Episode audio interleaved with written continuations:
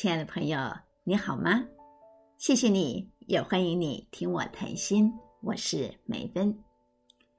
这几天是今年入冬以来最寒冷的天气，气象预报说呢，还会有霸王级的寒流来袭。这些天入夜之后的台北啊，已经有好几天温度都到了摄氏五度左右。不过最冷的那一天，就是十八号的凌晨。那一天，再冷的天气也阻挡不了我跟我亲爱的儿子查尔斯还有老公一起瑟缩在沙发上，观赏世界杯足球赛的终极之战。我知道那个晚上像我们这样疯狂的人很多，因为毕竟这是世界杯的冠军争夺战，又是阿根廷对上法国。其实是很难不去关注这场比赛的。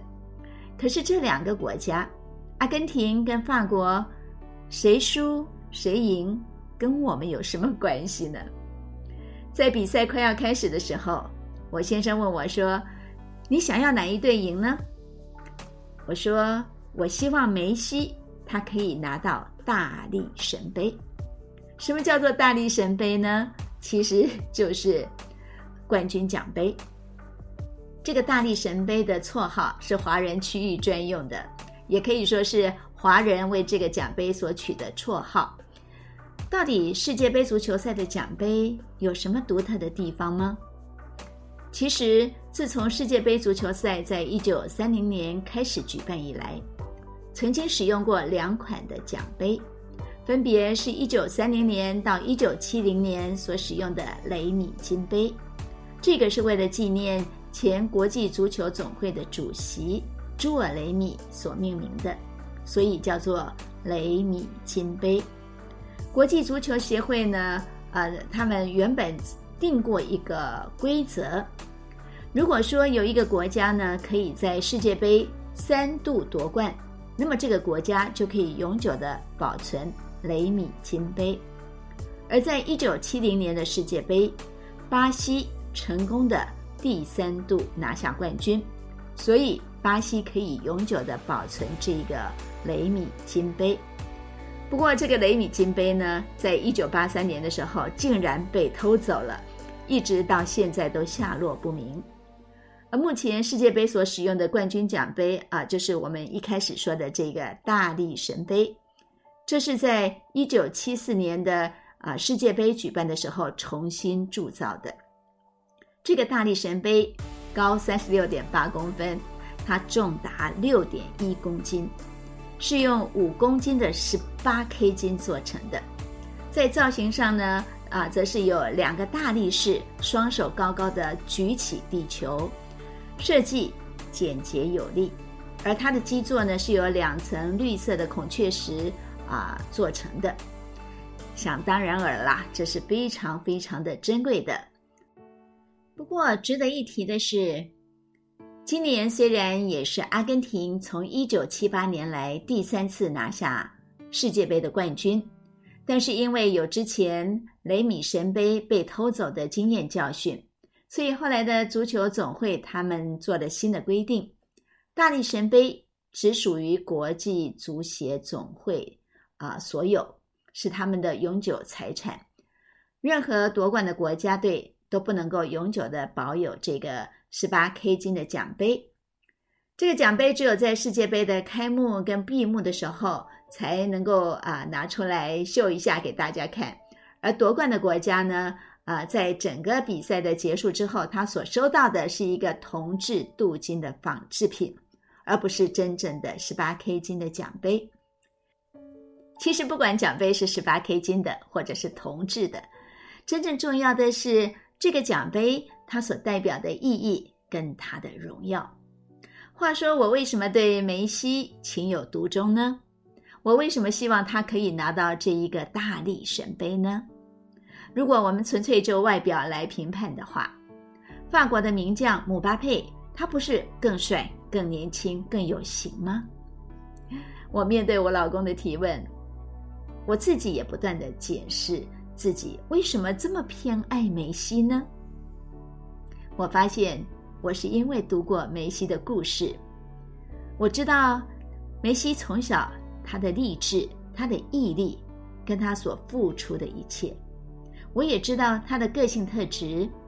同时，作为一个球队的队长，他带领的是一个合而为一的一个球队，全队上下只有一个共同的目标跟梦想，那就是一定要拿下世界杯的冠军。哎呀，所以呢，当我看到梅西披着卡达国王为他披上的那件黑袍，拿着大力神杯登上王者的宝座的时候，我竟然为他开心的热泪盈眶。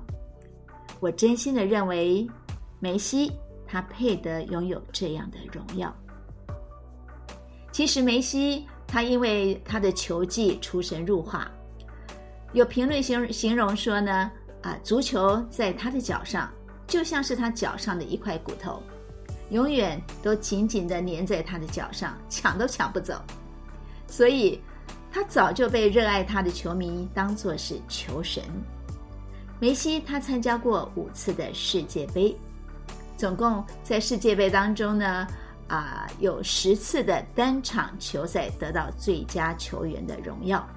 而光是在这一届刚刚结束的这一届世界杯，他就有四场比赛获得最佳球员的荣耀。这些其实都已经创下了世界杯的历史记录，所以媒体还有球迷都公推他是世界上最伟大的球员。但是，我觉得最可贵的是，梅西他从来不认为自己是最伟大的。圣经上有一句话说：“人的称赞其实是最考验人心的，因为有些人他受到的称赞，就会飘飘然的迷失在虚浮的掌声当中，完全不知道自己应该要站在什么位置。可是像梅西这个样子，他几乎是顶着全球最亮的光环，他当然是开心的，他当然是兴奋的。”但是他还是很平实、很淡定的，把一切的荣耀都归给他所信仰的上帝。也许有人会说：“哎呀，这是一种虚伪，一种矫情。”但是，我觉得如果你知道梅西的成长过程，你就会知道他确实了解他今天的成功，除了他自己的努力之外，他实在是得到了太多。贵人相助，而所有的贵人、所有的机运都不是偶然的。他确实相信一切事情的发生都是来自于他所信仰的上帝。梅西很小就很喜欢踢球，他也从小就展现了非凡的足球天分。但是他跟同年龄的同伴在一起，很奇怪，总是矮人一截。他的个头特别的小。终于在他十岁的时候被诊断出来，他罹患了生长激素缺乏症，也就是我们俗称的侏儒症。如果说不加以治疗的话，医生估计他最高也只能长到一百四十公分。可是如果要治疗，每个月必须要花费九百到一千美金去注射生长激素。这笔很庞大的医疗费用，并不是他们家可以负担得起的。所幸他得到了巴塞隆纳足球俱乐部的球探雷萨奇的帮助，让他加入了巴塞隆纳足球俱乐部，也因此他才可以在啊发育期固定的注射生长激素，长到目前的一百六十九公分左右。这样的身高，如果没有过人的天赋，是很难在球队里头崭露头角的。梅西从巴塞罗那俱乐部的青训营开始，总共为巴塞罗那的球队效力了二十一年的时间，一直到了去年二零二一年，这个球队的财务状况不好，他才换了新的东家。在一个球队。待了二十一年的时间，这个对于一个职业的运动选手来说是很少有的。但是这个也显示了梅西他感念球队对他的帮助，所以他对球队忠心不二。这一位当红的世界球王梅西，已经是三十五岁，即将要三十六岁，所以这一次也应该是他啊最后一次参加世界杯的比赛了。他在一年前接受访问的时候，把他职业生涯当中所有的成功跟他的天赋啊，都归功给他信仰的上帝。他说：“很明显的是，上帝给了我恩赐，这一点呢是毋庸置疑的。上帝拣选了我，然后呢，我尽可能的提升我自己，并且达到成功。忠心良善，千冲为怀。啊，这是我给这位当红球王的评价。我相信各个媒体呢，在最近这一段时间，一定会一直的追捧这一位球王。而这些天，在我们家经常谈论的主题，也是跟这一位球王还有足球少不了关系。这两天，我也把小儿子尚恩他九岁的时候参加足球赛得到的优胜奖杯拿出来把玩欣赏。这个时候，我才赫然发现，尚恩的这个奖杯是由希腊神话当中的胜利女神妮可，她拖着一颗足球的这个奖杯，这个其实就是一座小型的雷米金杯。哎呀，我真是竟然到现在才发现，原来我们家也有足球冠军奖杯呢，真的是太意外了，非常的开心。跟大家一起分享我这个意外的惊喜，真的是太有趣了。